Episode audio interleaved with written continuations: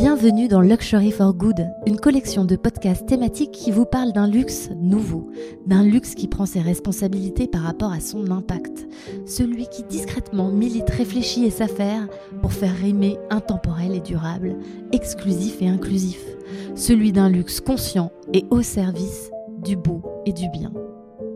Je m'appelle Céline Dassonville, fondatrice d'EtiWork, studio d'impact qui aime à écouter l'âme et l'histoire des marques pour éclairer leurs choix éthiques et écologiques. Chaque semaine, je donnerai la parole à des personnes au point de vue singulier qui œuvrent à donner une éthique, un sens, une raison d'être à leurs actions. Ils et elles vous partagent leur point de vue, leurs convictions pour vous permettre de définir un luxe qui vous va bien et nous fait du bien. Bonne écoute L'industrie du luxe doit prendre conscience que les grandes marques de luxe ont des grandes responsabilités.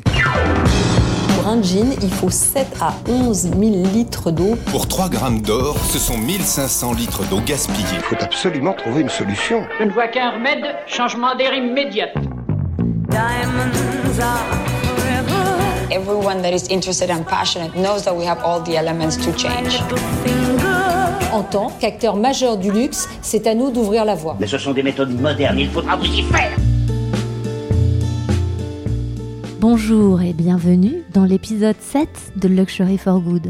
Aujourd'hui, le temps est à la philosophie. Nous allons parler des patrimoines immatériels, de l'objet de luxe comme témoin de notre histoire, comme témoin de nos traditions, comme héritage qui traverse le temps et qui crée la durabilité intemporelle. Pour vous parler de tout ça et voyager dans nos savoir-faire, j'accueille aujourd'hui Ali Rakib. Il est fondateur de Forever.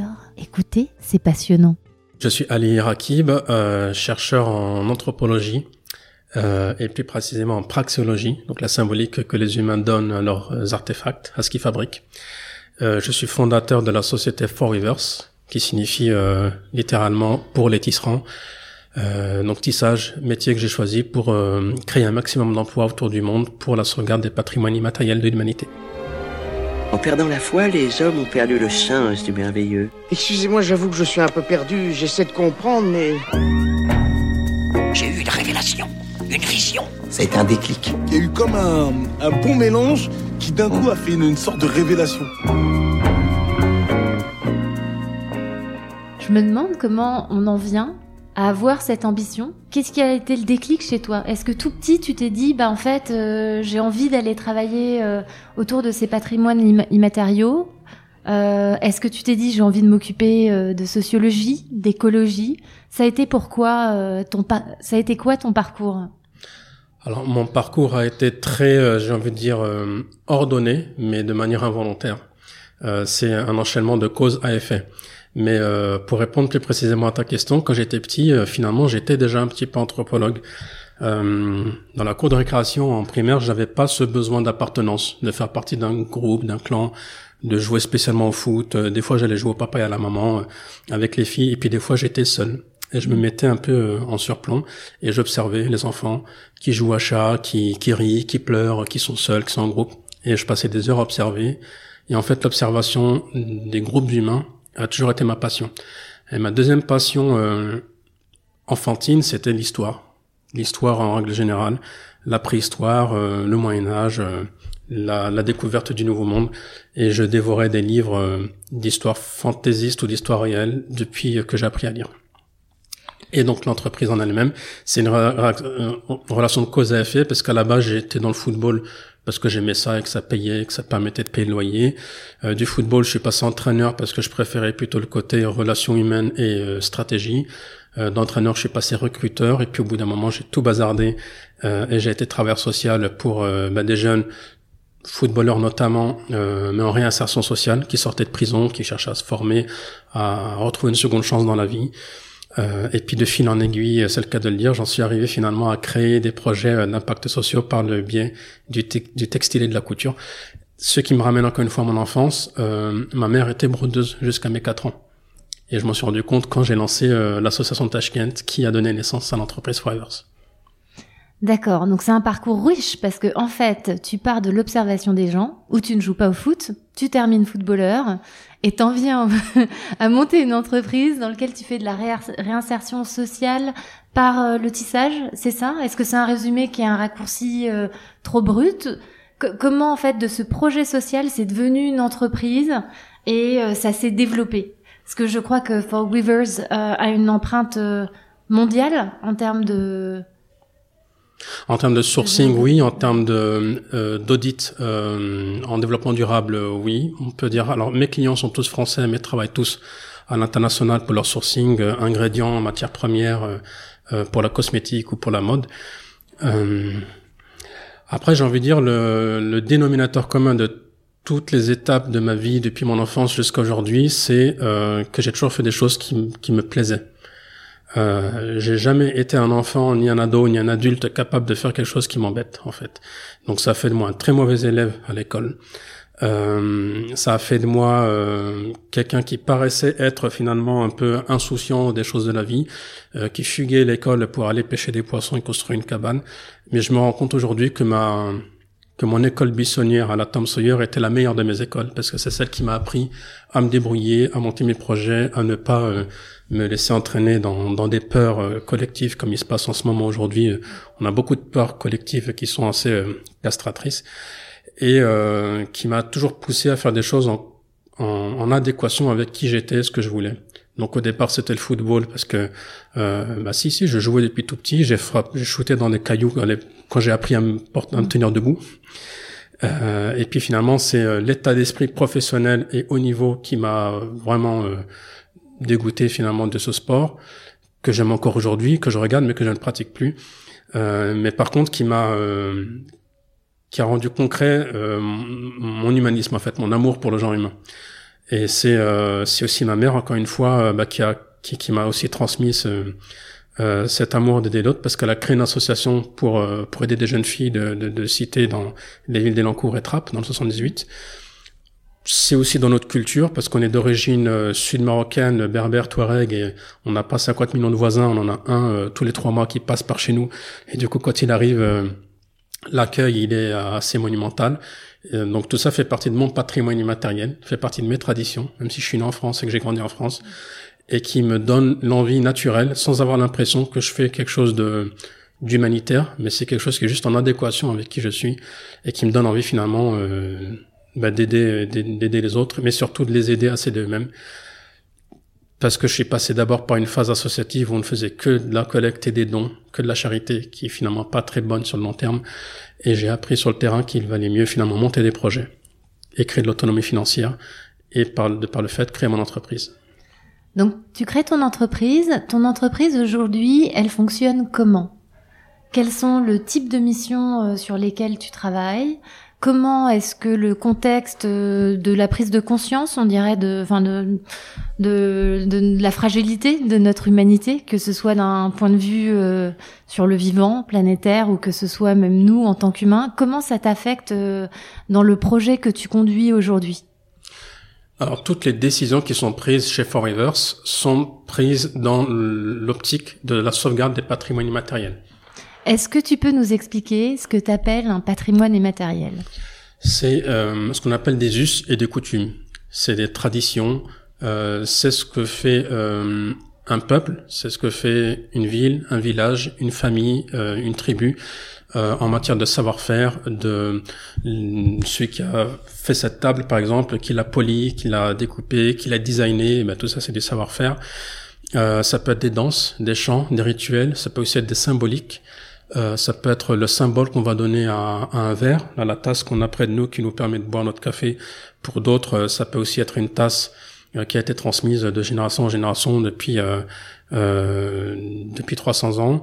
Pour d'autres, ça peut être le Graal et ça peut donner la vie éternelle. Euh, donc voilà, dans, dans, un seul et unique objet, on peut avoir 50 000 euh, interprétations différentes. Et c'est un peu comme une œuvre d'art. Plus elle crée des questions euh, chez euh, les visiteurs, en fait, chez ceux qui regardent cette œuvre d'art, et plus le patrimoine matériel est riche. Et on en a tous, en fait, euh, en nous. À Paris, l'an dernier, c'est la, la, tradition enfin pas l'an dernier, mais en 2019, euh, la tradition euh, des terrasses. Donc de s'asseoir à une terrasse et de boire un café et de parler, de parler entre amis, de parler entre pros, de parler famille, de parler amour, de parler politique. Et finalement, ces, écosystèmes qu'on appelle la terrasse parisienne sont extrêmement riches et précieuses dans le patrimoine immatériel parisien. Et c'est ce qui a été reconnu par des anthropologues du monde entier, parce que les anthropologues parisiens, pour eux, c'est tellement classique et habituel qu'ils n'ont même pas eu l'idée de le proposer à l'UNESCO sur la liste des patrimoines immatériels. Et est-ce que le Covid a permis de révéler justement à chacun ce besoin euh, d'aller euh, sur, enfin, sur une terrasse discuter? Parce que c'est vrai que, enfin, moi, je me suis rendu compte de beaucoup de choses avec cette histoire de confinement. C'est qu'en fait, il y a extrêmement beaucoup de petits plaisirs et de richesses intellectuelles ou humaines euh, dont on n'a pas conscience, qui sont autour de nous et dont on n'en prend conscience qu'au moment où ça disparaît. Exactement. C'est typiquement la définition en fait du patrimoine immatériel, c'est qu'on s'en rend compte quand on nous le retire, quand il disparaît. Euh, contrairement au patrimoine bâti, euh, on peut voir l'érosion, on peut voir la fragilité d'une roche, on peut voir euh, un pont se fragiliser, enfin on a le temps de voir euh, finalement euh, la disparition du patrimoine bâti pour mettre en place des, des actions d'entretien et de restauration. Le patrimoine matériel en général, on attend qu'il disparaisse pour se dire flûte. ce dialecte est extrêmement rare et c'était cette grand-mère qui savait, c'était la dernière à savoir le pratiquer. Elle aurait pu l'enseigner à d'autres, elle aurait pu créer une espèce de bibliothèque numérique pour qu'on puisse encore l'entendre euh, et se rappeler des mots et de leur signification. Résultat, aujourd'hui, euh, on est tous en train de parler plus ou moins anglais, tous en train euh, de porter plus ou moins des jeans et des t-shirts, tous en train de manger plus ou moins du McDo et du Coca. C'est une grosse caricature, mais le monde entier, le, le, symbole McDonald's est le symbole le plus connu de toute l'humanité, avant la croix chrétienne. Donc c'est tout un symbole quand même. Et donc, euh, ce qu'apporte la pandémie, euh, j'ai envie de dire, c'est euh, une espèce de coup d'essai. C'est comme si elle nous a retiré quelque chose, et en fait, on, on le retrouvera. Donc, elle nous, a, elle nous a retiré des choses très très simples, comme le fait de se faire la bise. Alors moi qui voyage beaucoup, je sais qu'en tant que Français, on se fout beaucoup de ma, de ma tronche parce qu'on me dit vous les Français, vous êtes bon qu'à vous bécoter euh, pour un oui pour un non. Euh, ben oui, ben c'est notre patrimoine matériel et moi euh, aujourd'hui, ça va faire un an quasiment tout rond que j'ai plus fait la bise euh, à personne et je me rends compte qu'en fait c'était pas mal et que je, je suis profondément français par rapport à ça et que dès que ça sera possible, je serai heureux de pouvoir de nouveau faire la bise à mes collègues, à mes amis, à mes à mes clients et que pour l'instant on ne peut pas. Donc là, on, voit tout ce qu'on a autour de nous dans des patrimoines immatériels dont on n'est pas toujours conscient. Après, je me pose la question de quel est le lien peut-être entre l'industrie du luxe et ces patrimoines immatériels? Comment est-ce qu'elle les travaille? Comment euh, voilà, parce que je crois que tu es amené à travailler aussi pour pas mal euh, de groupes de luxe pour apporter ton regard. Est-ce que tu peux nous expliquer comment euh, est-ce que tu travailles avec euh, ta connaissance d'anthropologue, avec ta vision des savoirs, avec ta conscience de l'humanité? Comment est-ce que tu accompagnes ces marques? Alors, les marques de luxe ont, deux raisons en fait de, de, se pencher sur le patrimoine immatériel. des raisons, j'ai envie de dire, internes et externes ou j'ai envie de dire en aval et en amont. En aval, c'est euh, dans l'entretien de la richesse, de la complexité, euh, euh, de l'aspect sophistiqué de leur création, euh, qui fait qu'à un moment donné, la machine n'est plus capable d'imiter l'être humain. Et donc, il y a tout un savoir-faire, il y a toute une gestuelle, il y a des traditions, il y a des manières de cultiver des plantes pour la cosmétique, des manières d'aller chercher la roche sans forcément euh, réduire esclavage des enfants pour aller chercher du diamant. Il y a des manières euh, d'élever euh, des, des, des, des, vigognes, des, des, chèvres cachemire, sans les stresser pour que finalement la laine soit la plus fine et la plus qualitative possible, parce que le stress finalement réduit la qualité de la protéine de, de la laine. Est-ce qu'on masse ces animaux dans ces cas-là? J'ai vu, alors de, de, de mon expérience, j'ai vu au Japon masser des bœufs de Kobe et leur faire passer de l'opéra, mais je pense que c'est surtout du marketing. D'accord. Donc travailler le bien-être d'un animal euh, quand on exploite une de ses matières premières, ça veut dire euh, le respecter dans son environnement? C'est ça. Alors sans pour autant euh, être anthropocentrique, mm. l'opéra ça nous plaît à nous les êtres humains et mm. encore ça nous plaît à nous les êtres humains de l'hémisphère nord, pas forcément tous les êtres humains. donc c'est c'est même de l'ethnocentrisme, je pense. Mm. Mais par contre, ben oui, se, se, soucier de ce que va euh, brouter la chèvre cachemire, se soucier euh, de l'espace qu'elle aura dans son enclos, se soucier du temps de repos qu'elle aura entre deux gestations, plutôt que de lui faire euh, euh de, la mettre, de, de, lui faire mettre bas comme une machine mm. à tort et à travers. Enfin, tout ça, c'est des choses finalement qui sont très très simples et évidentes que les ancêtres de, de nos éleveurs euh, mongols euh, et, et, chinois ont toujours fait depuis des millions d'années, ce qui a permis de créer cette qualité exceptionnelle et qui se perd d'année en année parce qu'on industrialise tout, y compris l'être vivant qui n'a pas pour vocation à être industrialisé. Et donc là, le souci, euh, comme je disais en amont euh, des marques de luxe, c'est de garantir finalement la qualité sur le long terme de leur création. Et en aval, c'est pour, j'ai envie de dire, se prémunir de leur grosse maladie collective qui est la contrefaçon. Le gros problème du luxe aujourd'hui, c'est la contrefaçon. Euh, N'importe quelle... Euh, J'ai écouté une fois une conférence d'une femme d'affaires coréenne qui est une milliardaire et qui euh, en fait désespérée du fait qu'elle a trimé toute sa vie, elle s'est faite toute seule, elle s'est fabriqué son succès toute seule, elle doit rien à personne, elle a de quoi s'acheter des sacs à main euh, qui valent 30 000 balles, mais euh, la secrétaire de, du building dans lequel elle travaille a le même sac à main. Donc à un moment donné, elle se dit comment est-ce que moi je peux me distinguer, comment est-ce que moi je peux me faire plaisir avec des objets authentiques et rares si finalement ils sont accessibles partout à, n'importe quel prix? Euh, eh ben, le patrimoine matériel finalement va redonner une valeur au geste, va redonner une valeur à des choses que ni la machine, ni l'intelligence artificielle, ni la contrefaçon ne seront capables d'imiter et que seule la sensation, euh, seule l'expérience client pourra euh, attester. Donc voilà les deux raisons pour lesquelles le patrimoine matériel est en ce moment euh, sur les tables des, des marques de luxe qui se soucient de ça. Alors en même temps, j'ai l'impression que sur certains, euh, certaines préservations des patrimoines immatériels, la technologie peut venir aider. Euh, tu mentionnais la contrefaçon euh, sur les sujets de traçabilité, sur les sujets euh, d'unicité et puis euh, de garantir de bout en bout de, du champ d'élevage ou de la mine à la vitrine que tout a été fait dans le respect de l'humain et du vivant. L'innovation vient parfois aussi aider cette préservation du patrimoine immatériel. Est-ce que tu serais, tu serais d'accord avec ça ou Alors je suis d'accord, mais je rajouterais quand même deux, deux variantes. la première, c'est que euh, L'innovation est aussi entre les mains de ceux qui font la contrefaçon.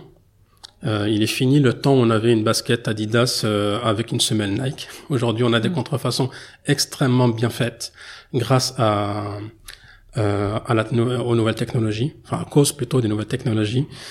Euh, et puis la deuxième chose, c'est que j'ai l'impression, mais ça c'est par contre mon, mon, humble avis à moi, mm.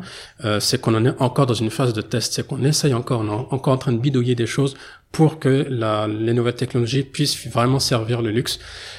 Mais je pense qu'on n'est pas encore sorti de la phase R&D, on n'a pas encore sorti vraiment de solutions réelles. Peut-être à la limite, euh, j'ai envie de citer un copain euh, euh Vigie, euh, qui lui va mettre en place un système d'auto-concrétisation, d'auto accréditation finalement des artisans, des éleveurs eux-mêmes qui vont se prendre euh, en, qui vont prendre en photo ce qu'ils ont envie de montrer, en bien ou en mal, qui vont euh, prendre et qui en, même temps qu'ils envoient finalement l'information visuelle de la photo, envoient l'adresse GPS de, du lieu de la, de la, prise de photo. Et ça, c'est fait euh, sur un réseau euh, euh, qui est géré par euh, des tiers de confiance des marques de luxe ou c'est totalement indépendant euh C'est totalement indépendant et c'est directement de, de la partie prenante. Ça peut être une couturière dans une usine qui fabrique un produit jusqu'au consommateur final qui passe par le site Vigie.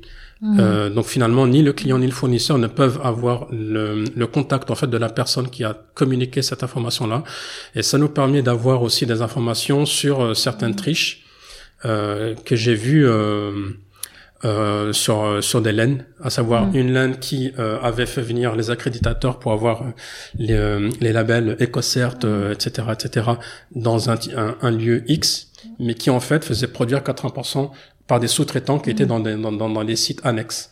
Donc finalement, le lieu X était très bien, nickel propre, euh, tout mm. était, euh, tout méritait en fait euh, ce label, mais sa production était sous-traitée mm. par des parties prenantes externes qui elles n'avaient pas été auditées.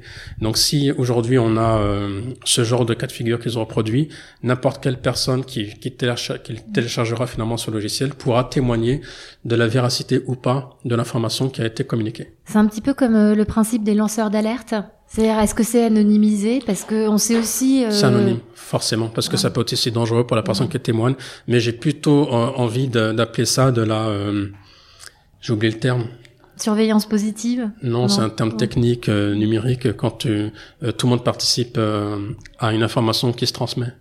Euh, de blockchain. La, du, euh, bah, alors la blockchain, c'est la chaîne de certification bah, sur lequel on, a, on place beaucoup d'espoir euh, euh, pour venir euh, combler certaines lacunes dans la traçabilité à l'heure actuelle. Après, toute la difficulté, c'est de faire le lien entre la chaîne de confiance qui se crée dans la blockchain et le suivi réel de la matière. C'est-à-dire à quel moment on s'assure que la pierre dont on parle est bien la pierre en question et qu'elle n'a pas été substituée à un moment donné.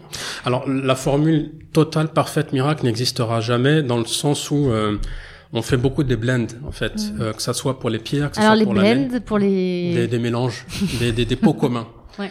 Euh, en fait, on va vraiment réunir la, la production euh, de, de, de plusieurs euh, producteurs, de plusieurs éleveurs, par exemple de laine. C'est un peu comme le café, c'est un peu comme le lin chez nous. On peut pas à chaque fois vendre euh, un produit euh, du champ jusqu'à chez le euh, consommateur final parce que les saveurs, les goûts, les, teintes, les teintes vont varier de manière beaucoup trop euh, inconfortable d'une saison à l'autre en fonction de la météo, en fonction euh, de beaucoup de facteurs.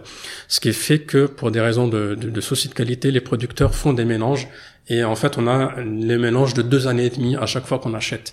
Et à partir du moment où on a ces mélanges, euh, notamment pour la laine par exemple, on ne peut pas savoir réellement euh, quel fut euh, le troupeau concerné par la laine qu'on achète. Euh, mais mais l'avantage en tout cas de, de, de cette solution, c'est qu'elle déjà elle est brevetée, c'est qu'il y a des choses beaucoup plus techniques euh, qu'on imagine et que je pourrais pas expliquer, euh, mais qu'eux-mêmes seront expliquées parce qu'ils ont su le breveter, donc ça veut dire qu'ils l'ont su démontrer sci- scientifiquement. Euh, et puis à un moment donné, il y a aussi cette histoire de, bah, d'une part, de réduire les euh, les intermédiaires.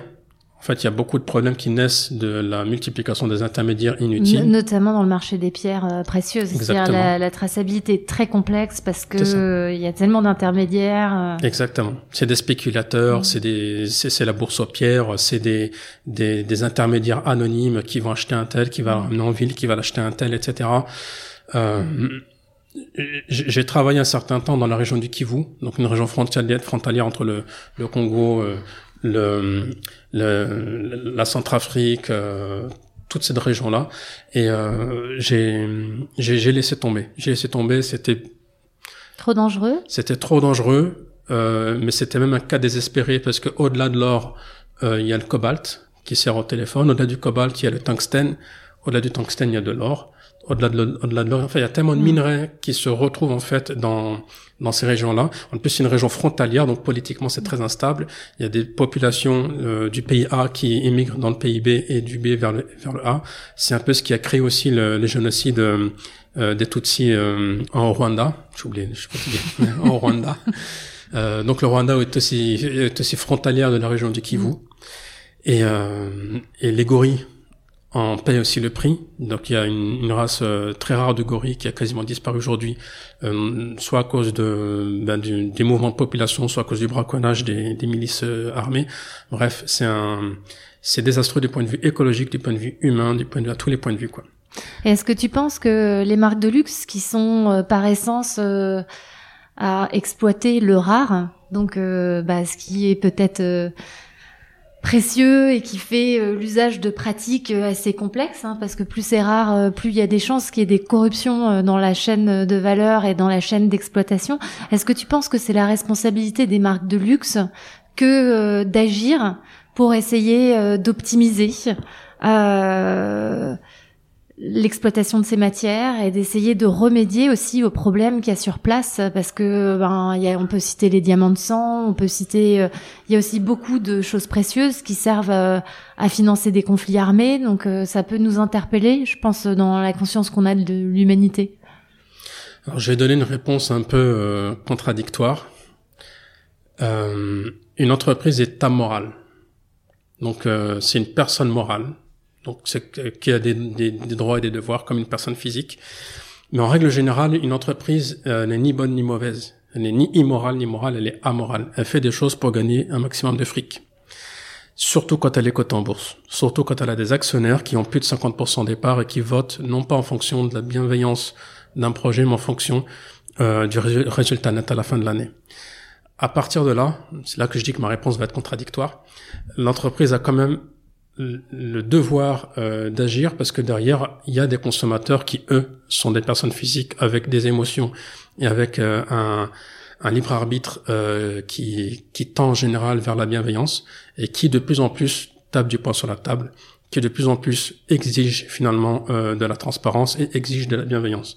Donc les entreprises vont, elles le font déjà, euh, se remettre sur les rails pour des raisons économiques. Donc oui, ma réponse est oui. Les entreprises de luxe, c'est leur rôle, mais pas parce que... Euh... Pas parce que c'est des entreprises, mais parce qu'elles sont faites d'hommes et d'individus qui vendent à des hommes et qui aujourd'hui ont pris conscience euh, de l'importance euh, de la manière dont on fabrique et pas seulement que du beau. Euh, Exactement en tant que tel. Alors moi j'ai un sujet sur lequel j'aimerais que tu t'exprimes parce qu'il me tient beaucoup euh, à cœur.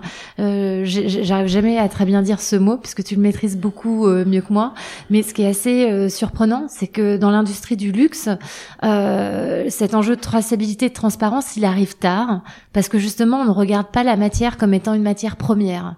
On a avant tout vu l'objet comme étant euh, un savoir-faire, une excellence, euh, une parure euh, du beau, du puissant, du pouvoir. Est-ce que tu peux nous dire quelques mots de, du regard que tu portes sur ce sujet, c'est-à-dire cette forme d'aveuglement qu'on peut avoir sur l'objet de luxe? Est-ce que tu peux reposer la question? Alors, euh, je veux parler en fait euh, de la praxie, mais je ne sais pas si euh, praxéologie. Oui, de la praxéologie. Voilà, j'ai pas prononcé le mot parce que je savais qu'étant dyslexique, euh, il, allait me louper, j'allais louper une syllabe. Mais justement, moi, je suis assez fascinée en fait par le fait que dans l'industrie du luxe, qui est par essence artisanale, très attachée à la matière, ces enjeux de traçabilité et de transparence arrivent quand même tard. Et ils arrivent tard parce que aussi, je pense que dans l'objet rare et le beau, on ne voit plus les matières premières, on ne voit que le résultat de l'acte de création. Alors, est-ce que tu es d'accord avec moi? Tu as le droit d'être mmh, contre ou de me dire que ma question est beaucoup trop compliquée à cette heure-ci euh, de l'entretien? la, question, je la, comprends totalement, mais c'était juste la... En, fait, c'est euh, la base de la question, c'est-à-dire euh, partir du principe que les entreprises se soucient seulement en fin de chaîne de, de leur sourcing et de leur matière première. Euh, je ne pense pas, parce que toutes les boîtes euh, catégorisées comme boîtes de luxe avec qui j'ai eu la chance euh, et l'honneur de bosser ont déjà fait depuis plus de 20 ans en fait une recherche sur leurs matériaux, sur euh, leur, leur matière première, que ce soit en cosmétique, que ce soit du bois, que ce soit du métal ou des roches, des minéraux.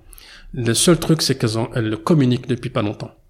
Alors peut-être, euh, et je pense que tu as extrêmement raison de me rappeler ça, ce qui m'a un peu frappé quand moi j'ai eu l'occasion de travailler dans l'industrie du luxe euh, il y a, il y a 4-5 ans, c'est que le consommateur, en tout cas par rapport euh, à la proposition de valeur de la joaillerie, se posait très peu de questions.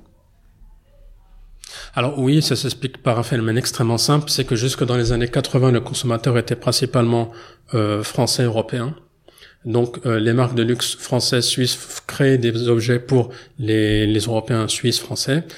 Euh, entre temps, euh, le témoin était passé à la Chine et en général à, l'Asie, euh, Émirats, et donc 80% de leur marché maintenant se fait en Asie, en extrême Asie.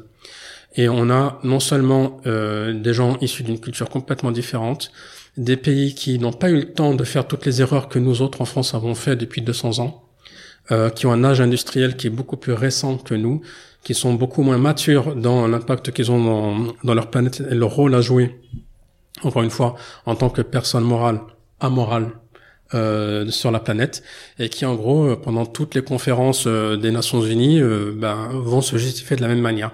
Pourquoi est-ce que vous nous imposez vos objectifs du développement durable après avoir bien puisé nos ressources pendant plus de 200 ans alors que nous sommes actuellement en pleine sortie euh, euh, d'âge sombre, j'ai envie de dire. Euh, on est en train vraiment de se développer, on est en train de construire euh, des métros, on est en train de s'enrichir.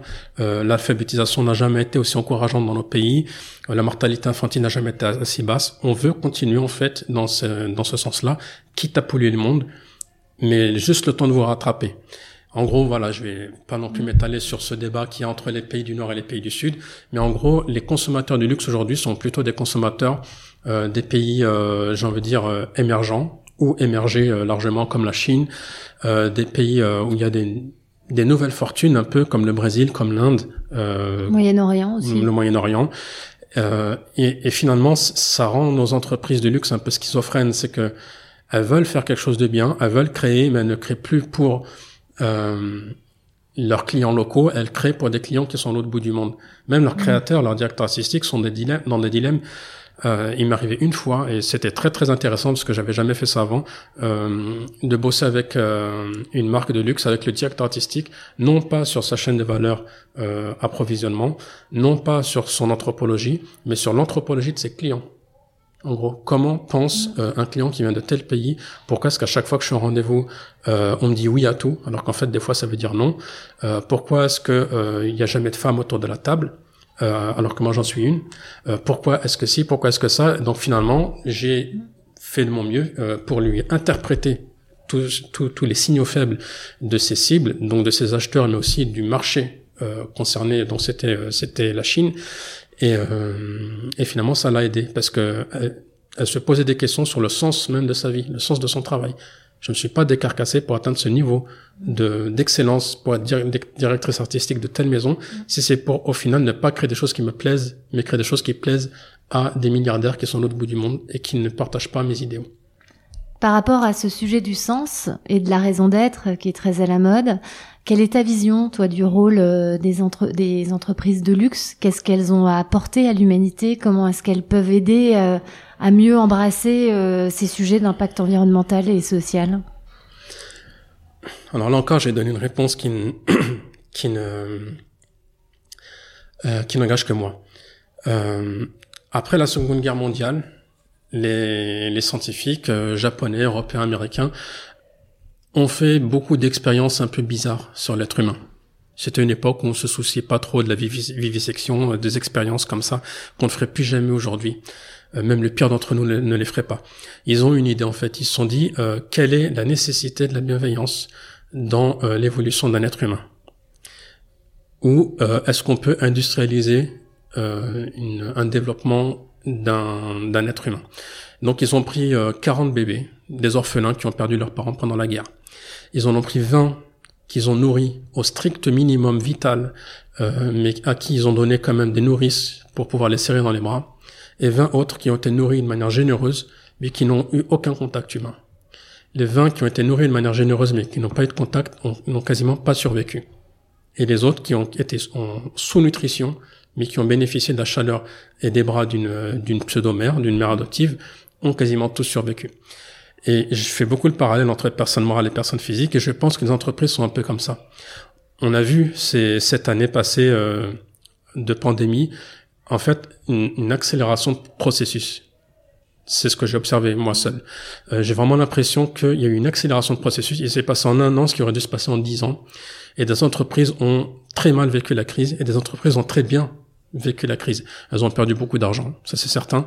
Mais ce qui s'est passé dans leur sein euh, dans leur fort intérieur, c'est une espèce de solidarisation des équipes, euh, une remise à plat des objectifs de la boîte. Quel est le sens de notre boîte? Pourquoi est-ce qu'on se lève le matin? Est-ce qu'on est fier de ce qu'on a fait dans la journée? Est-ce qu'on est heureux de se voir, même si c'est en visio, pour parler projet? Euh, Est-ce qu'on se serre les coudes Et à contrario, on a des entreprises qui sont encore une fois guidées par euh, un actionnariat invisible et fantomatique qui ne s'exprime que par vote anonyme à la fin de l'année en fonction des résultats nets et de la fiche Excel? Celles-ci ont très mal vécu en fait euh, cette pandémie parce qu'à un moment donné, ça reste des personnes des personnes morales, mais des personnes quand même. Et donc là, on a encore une fois l'exemple de personnes qui ont bénéficié finalement d'une espèce d'amour collectif, la fameuse nourrice qui prend dans les bras, quitte à être en sous-nutrition, mais qui ont survécu. Et le contre-exemple d'entreprises purement chiffrées, purement numéraires. Certaines vont même jusqu'à spéculer en, en bourse avec des calculateurs euh, avec l'intelligence artificielle, pour pouvoir retirer leur billes ou investir dans telle ou telle chose. Donc en fait, le mec il se croise les bras et euh, un, un, robot travaille à sa place son, ses investissements, ses désinvestissements. Et finalement, quel est l'intérêt? Il n'y a plus de jeu, il n'y a plus de pari, il n'y a plus d'excitation. Donc voilà ce que je pense aujourd'hui, euh, d'où l'intérêt finalement de remettre un peu le, notre, nos, nos émotions, notre bienveillance euh, sur la table pour pouvoir discuter avec ce paramètre-là. Donc l'avenir du luxe, pour toi, il est plus humain et humaniste, je dirais, au travers de ce que tu me dis? Au-delà même de l'humain, j'ai envie de dire, euh, je trouve biologiste, parce qu'il faut aussi prendre en compte le mm. genre, l'espèce, toute espèce vivante en règle générale, et les espèces aussi non vivantes, le minéral. Enfin, il faut trouver un mot pour tout inclure en fait, euh, pour être très, pour, pour, vraiment tout globaliser dans nos prises de décision. Après, c'est, enfin, pour dire que le luxe euh, devient inclusif, mais par essence, il y a un peu une oxymore entre cette notion de luxe qui n'est pas accessible à tous et cette inclusion qu'on voudrait avoir. Ça, c'est des phrases qu'on entendait beaucoup il y a dix ans quand on parlait de luxe et développement durable. Or, mm. aujourd'hui, ça a l'air d'être acquis, y compris par tout le monde. On voit au passé ou à l'avenir Au présent. Si jamais tu abandonnes l'espoir dans les jours de détresse, alors c'est que ta force n'est que faiblesse. L'avenir inconnu se déroule vers nous. Je l'affronte pour la première fois avec espoir.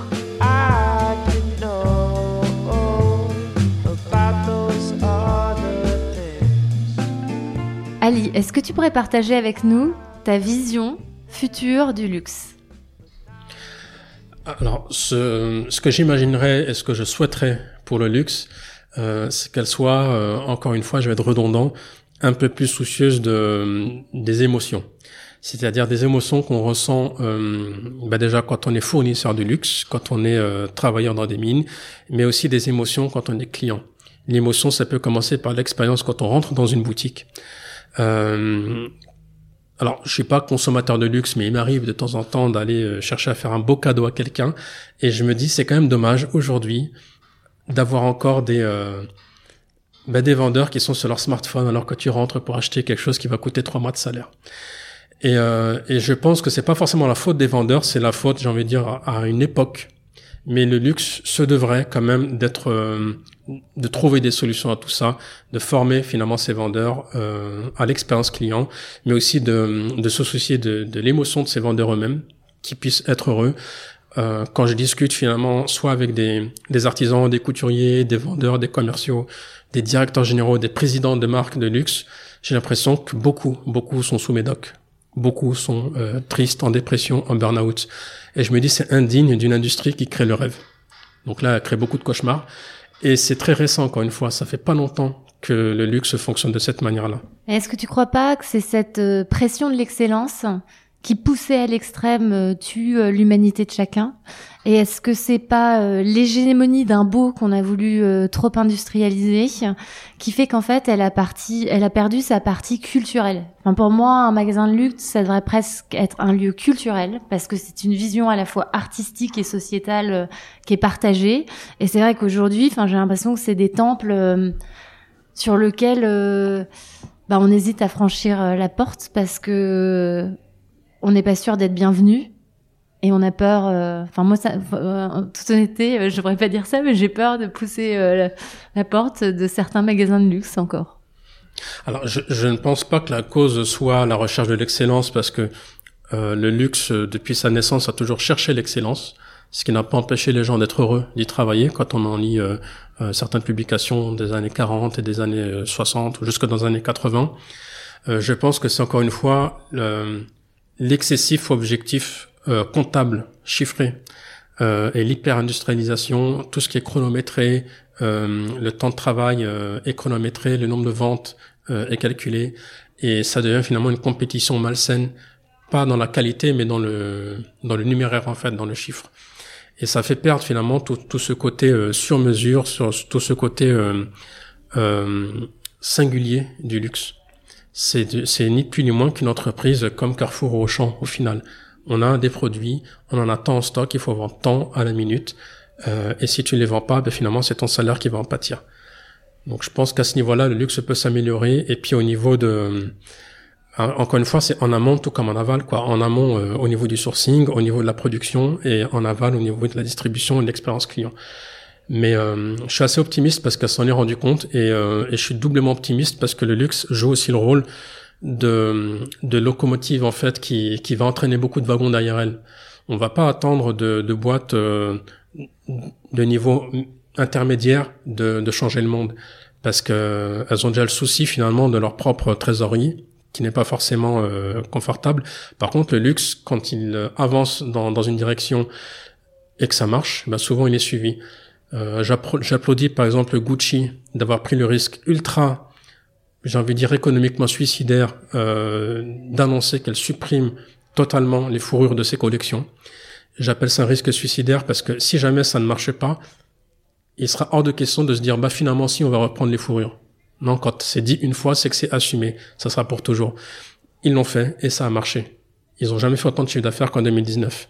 Et je les applaudis pour ça. Et vu qu'elles ont traversé la rivière en premier et que du coup les autres se disent c'est bon, c'est possible, elles ont commencé à être suivies. Et euh, d'autres marques encore plus moyennes suivent encore les, les plus grands et ça crée finalement une émulation. Et je sens que c'est quand même très positif pour l'avenir. Je pose une dernière question, question polémique. Quand une marque arrête, par exemple, de s'occuper des fourrures, elle arrête aussi de s'occuper du braconnage illégal de ces animaux qu'on va chasser pour leur peau. Mais ça veut pas dire qu'on n'arrête pas de les tuer, de les massacrer. Ça veut juste dire que ça ne termine pas dans les magasins de luxe. Et euh, ma, vision des choses, c'est que c'est toujours euh, un peu plus complexe dans le luxe. C'est qu'il suffit pas d'arrêter pour éradiquer le problème. Et parfois, savoir rester et imposer euh, à ce que ça se fasse bien, c'est aussi important que savoir dire non. C'est très vrai. C'est très vrai. Après, euh, en ce qui concerne cet exemple précis, euh, je, pense qu'il y a aussi une histoire d'appel d'air. Euh, en gros, quand, une industrie aussi grosse que le luxe reste, finalement, ça, ça crée de la demande. Donc la demande qu'elle peut fournir elle-même par ses créations, mais de la demande qu'elle va créer en créant une espèce de mode en créant une normalisation finalement du port de Une désirabilité du produit. Exactement. Et ça va créer un marché finalement parallèle pour les, euh, les braconniers. Si cette mode finit par s'éteindre d'elle-même, par se consumer, il y aura toujours des braconniers, mais il y en aura beaucoup moins si tu vas à l'achat parce que ça sera beaucoup moins désirable, ça sera beaucoup moins euh, à la mode. Donc ça va faire une espèce d'extinction naturelle de, de la désirabilité du produit. Et, euh, et, j'ai un exemple qui n'a rien à voir avec, mais qui est parallèle, euh, c'est euh, le trafic d'objets euh, historiques, d'objets du patrimoine. En 2011, euh, j'étais en Égypte, au Caire, pour euh, des recherches archéologiques. Donc moi, là, je, je suis de base historien. Et, euh, et, je travaillais sur euh, la dynastie Ayoubide de, de, de Saladin. Donc été dans la citadelle de Saladin pour travailler. Et c'était l'époque des premières des premiers printemps arabes, de la première révolution euh, en Égypte. Il y a eu des pillages en fait de musées et des pièges de sites archéologiques et de la contrebande. Et les mecs ont entendu dire que, que j'étais là et du coup ils sont venus me proposer des étoffes de l'époque Ayoubide de Saladin et de Richard Cœur. J'avais sous les yeux des pièces extrêmement précieuses du XIIe siècle et là, euh, j'ai le Ali euh, diable sur l'épaule euh, qui, commence à me dire vas-y prends-la prends l'étoffe parce que le mec déjà il a même pas de gants. Il l'a saisi avec sa main humide et transpirante. Il va la détruire de toute manière et si tu la vends pas à toi il va la vendre à quelqu'un d'autre. Et il y a l'ange de l'autre côté qui dit non Ali parce que si tu l'achètes tu crées un précédent. Si tu l'achètes tu crées le, tu participes au marché et tu crées de la désirabilité pour un produit donc il va aller en rechercher et en revendre à quelqu'un d'autre donc j'ai décidé de laisser tomber cette étoffe et de ne pas l'acheter. Et je regrette pas mon choix. Ah, merci beaucoup pour cette euh, leçon de philosophie. Et puis à très vite, Ali. Merci beaucoup, c'est un plaisir. C'est déjà la fin. Si cet épisode vous a plu, n'hésitez pas à laisser plein d'étoiles, à partager un commentaire sur la plateforme, à vous abonner grâce à votre application de podcast préférée. Contactez-nous aussi, EtiWork, si vous êtes porteur de solutions et vous voulez, avec nous, œuvrer à l'émergence d'un luxe plus durable, plus engagé, plus responsable, qui milite pour un meilleur impact social et environnemental. Etiwork.com, on vous attend.